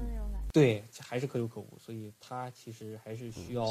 一个好的历练。对，嗯，但是他他其实是有实，肯定是有实力的，不然香港导演不喜欢，不能这么喜欢用他。呃，女配角。呃，我肯定是最看好金燕玲，但是确实像皮皮金燕玲去年过了，我觉得两年连拿几率太小了，而且确实《探雨梅》里面演的太好了，太好了。这里这部戏里面歇斯底里有点太多了，然后过戏了。对，然后那个像那个《探雨梅》里面，它有很多很隐忍的、很沉思的那种镜头，其实才是真正彰显实力的。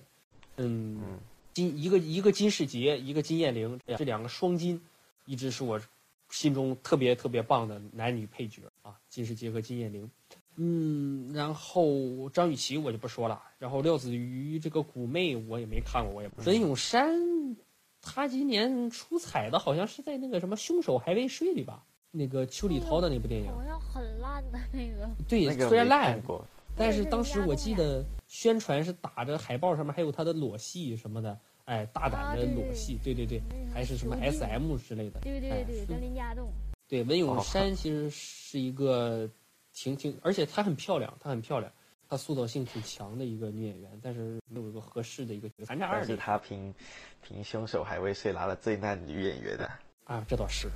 那那那那都已经已经完全变成了这个烂片专业户，懒得说他。所以所以这么一看，还真就是方浩文。方浩文真的很不错，有可能对，很不错，对是，而且他是歌手出身的，是对，因为因为是这么回事。刚才我也提到了《一念无名》四位演员，我没说三位，因为那三位咱们都认识，都了解过。方浩文在看这电影之前，我不认识他。然后昨天我看完电影，第一件事我就去搜他的资料，我就想知道这个女演员是谁呀、这完全没见过。我在香港会比较知道，对，对，但我我也没听过他的歌，我也不认识他。然后我感觉哇，这个这个这个演员选的很好，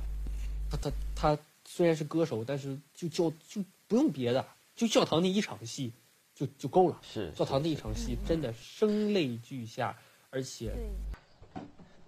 特别能带入带入人的情感，所以因为我觉得对方浩文很有可能。如果方浩文拿的话，我是然后男配角的话，我觉得两部电影都拿《一念无名》都拿的话，也有可能，但是对，也有可能，但是有可能是别的。廖启智因为之前已经拿过很多次男配角了，嗯，三拿过三次吧，好像是。这次再拿可能两次还是三次，反正这次再拿几率不是特别大。给江浩文是有可能的，其实嗯，江浩文，但是江浩文演的不够出彩嘛，对吧？是是江浩文没有那几个粉丝，然后嗯，所以说还是我还是挺期待明天奖项的一个颁布的，还是还是有悬念才。好的，那我们最后再聊两个奖吧，就新晋导演和最佳两岸的华语电影，就这两个奖就简单聊一下吧。就首先皮皮你来说一下。好，呃，那大家都非常认可黄静和曾国祥这两位新晋导演，那哪个会拿呢？但是如果新晋导演黄静和曾国祥之间出一个，那的话，呃，最佳导演的话，他们两个也是有一个要被淘汰，那另外一个就很有可能拿这个奖项。呃，我宁愿会赌黄静能拿新晋导演，呃，曾国祥会拿最佳导演的可能性比较大。你看，像文伟鸿的《使徒行者》，我肯定是看过这部戏的，但是看完之后，他给你不会留下很多的印象，甚至这个《使徒行者》没有电视剧版的拍得好，所以文伟鸿有没有功底很难看出来。那罗耀辉的《幸运是我》呢，是一个野心之作，所以他也是一个实力的竞争对手。但是像陈志发的《点五部》，《点五部》在香港的票房是很不错的，起码他赚钱了，就是这么小的投资，他也赚回了起码有两倍到三倍左右的钱，所以他在呃年轻群众也好，观众层里面也好，他都比较受欢迎。呃，因为香港的这个金像奖，它不但只是一个评委来评的奖项，它同时也很受到观众的这个意向的影响，所以嗯，很哪个会拿，我自己是比较希望。呃，黄静我是赌他没有拿得到最佳导演的，所以我是希望黄静能拿一下新晋导演，因为可能也是对他一个比较大的鼓励。尽管他拿了金马奖的最佳导演，但是在香港能拿一个新晋导演，对他也是实至名归的，我是这么觉得的。那最佳两岸华语电影，啊、因为我个人个人很喜欢《火锅英雄》，因为其实我祖籍在四川，我听四川话有家乡的感觉。呃，虽然当然了，最后的结局很经不起推敲。再《见瓦城》里面，柯震东经历过这么多事情以后，也算是爆发演技，也演得很不错。我不是潘金莲，真的没没有小说写得好，这个实在不想评论。对确实老炮的老炮拿最佳两岸华语电影也是意料之中吧，应该说它没有什么风险，呃，而且其实香港同学，我香港同学看这部戏的人不多，但是看过的人都说其实他拍的比较好，所以也是挺挺有力的一个竞争选手吧。这两个可能都是在我们内地的两部电影《火锅英雄》和《老炮》里面竞争出来，但是如果他要颁给台湾，我觉得也不出奇这样的。你是看了《再见瓦城》的对吧？对，看了《再见瓦城》。那你简单说一下评价吧，我们我们都没有看过。嗯，再见瓦城，嗯，因为你们都没有看过，所以其实我也不太好做评论。再见瓦城算是柯震东经历这么多之后再次出来来讲他的一个其实是爱情片这种类型，他有点独立独立电影的感觉，因为他投资其实我不知道，但是应该挺小的，所以他呃导演其实挺有野心，他一直都是很放在呃柯震东还有女主角吴可希身上，他都是嗯比较靠人人物的演技，但是柯震东在这一次也没有提名，也没有什么。但评最佳影片很难，因为他就像刚刚岛主说《七月与安生》一样，他的这个想法很小，他没有那么大的一个感觉在里面。你和老炮和火锅英雄一比就比下去了，是这样。嗯，那你觉得那个呃赵德胤导演他这个导演的水平是怎么样的？嗯，和黄静差不多，可以这么说。嗯，但是赵德胤更加风格化一点。他是拿了金马奖最佳提名是吧？最佳导演的提名。对对，都提的，然后提了最佳影片，但是最后都没拿是吧？对对对。呃，他哦，对，他是都没拿，都没拿。对我看了一下，都没拿。嗯，欠一点火候吧。如果再经过几年历练，说不定能够拍得更好。真的，再见瓦城的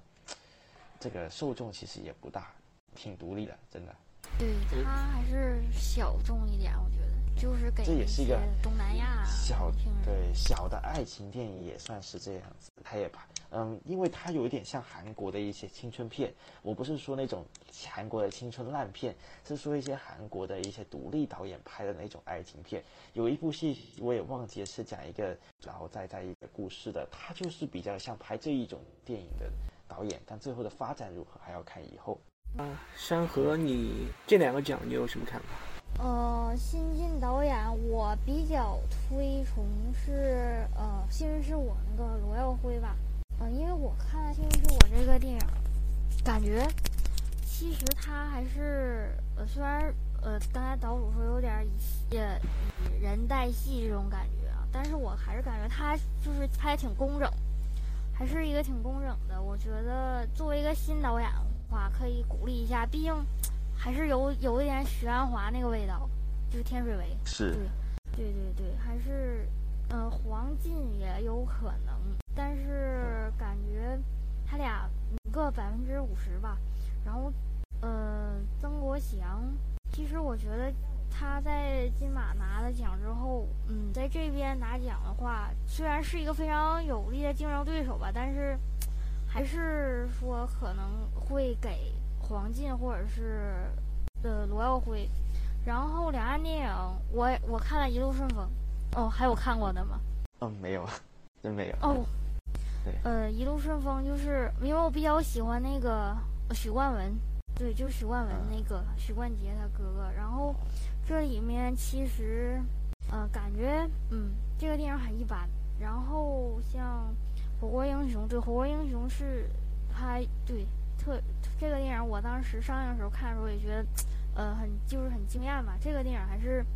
如果在国内评奖的话，其实他是可以拿到的。然后，呃，老炮和我不是潘金莲，我不是潘金莲，我觉得，呃，香港人不会爱看这个吧？没有，没有怎么没有。他们能看我不是潘金莲是今年几什么时候上的？我不是潘金莲。呃，十一月份。哦，十一月份是吧？那个时候就是撞上大片。片档，我就说我在香港好像没有怎么见过，我不是潘金莲。我感觉就即使他，呃，到香港上映的话，其实香港人，嗯，未必能看懂吧，因为它里面很多就是我们中国内这种官场这种基本对。一些香港对大陆还是有偏见，真的。他对他可能不是特别了解我们这边这种是的，是的，人情世故这种，尤其是里面这个一些思维啊，就是感觉还是 有一些隔阂，所以说这个不是很有可能拿奖。所以我觉得，嗯，还是火锅英雄或者是老炮吧。嗯，就是这样。老主呢？呃，然后这个我说一下，然后正好今天我看也挺长了，然后我就顺道做一个总结，然后这个咱们的这个大致一个金像奖的一个总结吧。嗯嗯，新晋导演其实还是和刚才的差不太多啊。这个黄晋有自己的一些问题，然后文伟鸿呢自己太独特的风格，他拍出来其实就像这个 TVB 的一部。呃，一个大电影一样。然后陈志发呢，呃，见过本人，然后很谦逊，然后但是片子实话实说，呃，还是有一些问题的啊。嗯，不然的话，不可能说很多朋友不是那么太喜欢点五部啊。如果如果说他拍的很好的话，点五部应该会更好。虽然我很喜欢，但可能不是大家都喜欢。嗯，曾国祥刚才也说了啊，很看好他。呃，罗耀辉其实不错，真不错。他这个一个挺有想法的导演，而且也是一个很关注人情冷暖的一个导演。但是他对，但是这个导演就是，尤其是像黄静和罗耀辉，其实关注的这个群体都很像，所以很容易就分不出谁优谁劣来啊！你你说你现在如果说你拿《幸运是我》和《一念无名》这两哪个拍的好，你其实你也很难有一个很直观的一个评价。你会说这两个片子都挺好，但是除去明星来看，对对，都挺好，但是你你说不出来哪哪一个就更好一些。这就是这样，所以这个奖项我我还是持一个保留意见，我也不因为我可以排除掉文伟鸿，我可以排除掉，然后陈志发我觉得也可以排除掉，嗯，黄进、曾国祥、罗耀辉三个当中一个，但是具体哪一个，觉得真不好说。嗯，最佳这个。两岸华语电影这几个电影，《一路顺风》我确实没看啊，但是我我也特别喜欢许冠文。呃，但是许冠文这个片子我看了一下这个介绍，我没有什么太大的兴趣，所以我也没去看。呃，再见瓦城，嗯，呃，再再见瓦城我也没有太大的兴趣。我知道这个电影完全是因为去年金马奖啊，能能够和这个不成问题的问题去 PK 一下，然后。呃，才知道这个片子，然后我我和这东西没有什么好感，我也不和这东西所以哎。然后《火锅英雄》，嗯，怎么说呢？我我我我我这个片子挺好啊，但我我不是说特别喜欢这个片子。嗯，可能带给我当时带给我的那种感觉就是，这种类型片现在越来越多了啊，就是这种呃黑色悬疑呃惊喜剧啊，然后。打打乱点叙事结构，然后对互相这样，我现在就能说出一长串《英雄者也》这个这个新迷宫，包括今天我刚刚在北影节刚看完《提着心吊着胆》，然后这个《火锅英雄》也一样，然后早年的《疯狂石头》那就更不用去提了，有点审美疲劳了，真的有点审美疲劳了。哎，所以《火锅英雄》给我的不是一个刚才那个。呃，大理石说很惊艳，其实我看完我没有什么特别感觉啊。这片子他还是就是感觉，呃，很长时间没有这种电影，然后一下出来一个，哎，感觉嗯，还是对电影市场还是有一定刺激。但是你要是返返回一想的话，就觉得，呃，确实，尤其在追星说的有道理。对，追凶者也出来之后，就感觉，嗯，对这种题材还是被玩玩坏了，对，太多了，因为因为。自从《疯狂的石头》之后，其实那些导演都有野心的，都想做这种电影，因为这种电影很讨巧的，你花很小的成本，然后也不需要什么太大的演员。我就举今天下午我看的这个电影的例子，完没有什么太知名，最出名的演员就是任素汐，仅此而已。然后就就把剧本的故事结构打乱一下，哎，这个这个故事，比如说同一时间点发生的事儿，哎，分成几个章节来说，就用这个也一样，同一件事儿，从不同的角度来看。这这这已经成了套路，火锅英雄也一样，挖地道，然后去去去去抢银行，然后后来的等等。火锅英雄算是这一个火锅英雄属于一些迷影梗里面，对对。火锅英雄还算是初初始，还没有开始真正泛滥的那一个时间点，可以这样说。对对，还是比较不错的。是。嗯，而且那里面我能够记住的演技比较好的也就一个秦昊啊，秦昊确实给我印象挺深刻。呃，陈包括陈官白百合，他们俩演的什么样我不忘了，就是。那火锅英雄里面，我记忆比较印象深。对对，因为他有一些就是那种致敬的那些嗯梗嘛，然后所以说对，还是很受影评人欢迎的。然后这个老炮儿和我不是潘金莲，我都很喜欢，我都很喜欢。然后，因为冯小刚他的电影是我的菜啊，而且，嗯，这个，而尤其是老炮儿，我非常喜欢，非常喜欢。哦，但老炮儿能拿这个华语电影，嗯，我感觉这老炮儿都很长时间前的事儿了，怎么？啊，去年，对吧？金马奖都是前年，都不对，啊，对，都是前年金马奖的事儿了。前年，不，我不太懂，所以没有老，我觉得可能进来也就，是因为老炮儿在香港上映的时间晚吗？我不是潘金莲，不管香港人民喜不喜欢啊，但是它本身这个片子的质量还是在的，还是在的。然后，当然，如果说要为潘金莲这个电影证明，那那又是一节目的时长啊，可以聊很多。但是如果说这五部我觉得一路顺风、再见瓦城要差一些。老炮儿呢，时间有点长，我觉得会从我不是潘金莲和火锅英雄当中出。嗯嗯，火锅英雄如果出的话，几率也也不小。潘金莲呢，在那个金马奖上，然后有很大的一个对对成就，所以说拿了最佳导演，那些说在这儿应该怎么说也得给一个差不多的奖项吧，所以也很有可能。嗯嗯嗯，然后我就简单做一个总结吧，因为我觉得咱们今天聊的时间很长了，嗯，聊得非常非常开心。然后对，我我把我把，其实真的关于金像奖，关于香港电影，我觉得两个咱们是两个唠两个多小时，我觉得时间都不够。其实这里面刚才说的任何一部电影，任何一个演员单聊出来都可以，就我们三个人都可以聊上好几个小时，真的 是的，是的，嗯，就是这种感觉。但是时长有限，然后也怕听众听着有点腻烦。嗯，是真，因为我们是非常非常真诚的热爱着香港的电影，也希望他越来越好。真的希望他越来越好。对，真的虽然希望他像以前那种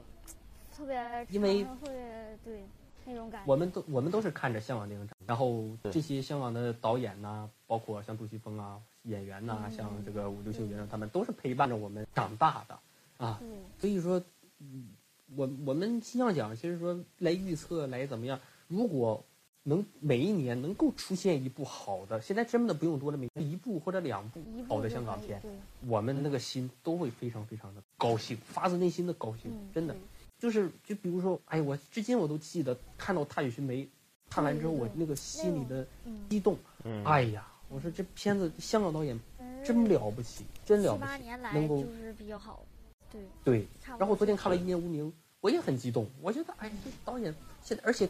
都是青年导演，很了不得，他们都没有一个说哎是杜琪峰那个岁数的对拍，然后都是青年导演，是说明香港导演，这香港电影还是有很大的希望的，而且这些导演都是演能出点好的，对他们都都都都是有活力的，只不过，可能香港电影因为一些资金方面的限制啊，包括一些题材方面的限制，包括对，包括演员的限制，就像我们说的，翻来覆去就这帮演员，是吧？你找这些人，其实他们可可可塑性其实都已经塑造的差不多了，你所以真的很难再有一个更大的一个进展的一个空间对，而且再加上确实八九十年代，包括零零年之后的一些香港电影，真的非常非常的好，经典。是，所以不是说现在的电影不好，而是因为之前的太好，所以嗯，对，自然就会九十年代达到一个巅峰了，有落差。就是现在不说这两年来说一念无名不是不好，但是和远的不说，就是说和他会差一些。那《踏雪寻梅》在和之前在前两年的一些片子，那还是要差一些。所以总是总是前面的太好，就会显得现在的，有一种落差感。嗯但整体上还是非常非常好的一个趋势吧，对，所以真诚的希望吧，香港电影可以更好。更好，然后有每年有更多，不要老是拍这个第第二部、第三部。其实《寒战二》其实没有拍的比较对，拿这样一个对你拍一个这样的班底阵容，还有那个卖妆，赚钱用的东西，对吧？那卖妆那些很很多很多能人的啊。当然，也要抵制，我们也要抵制圈钱的烂片香港导演。我我是一说都说好几个，什么陈嘉上，什么这个，嗯，太多了。数不清太多了对那些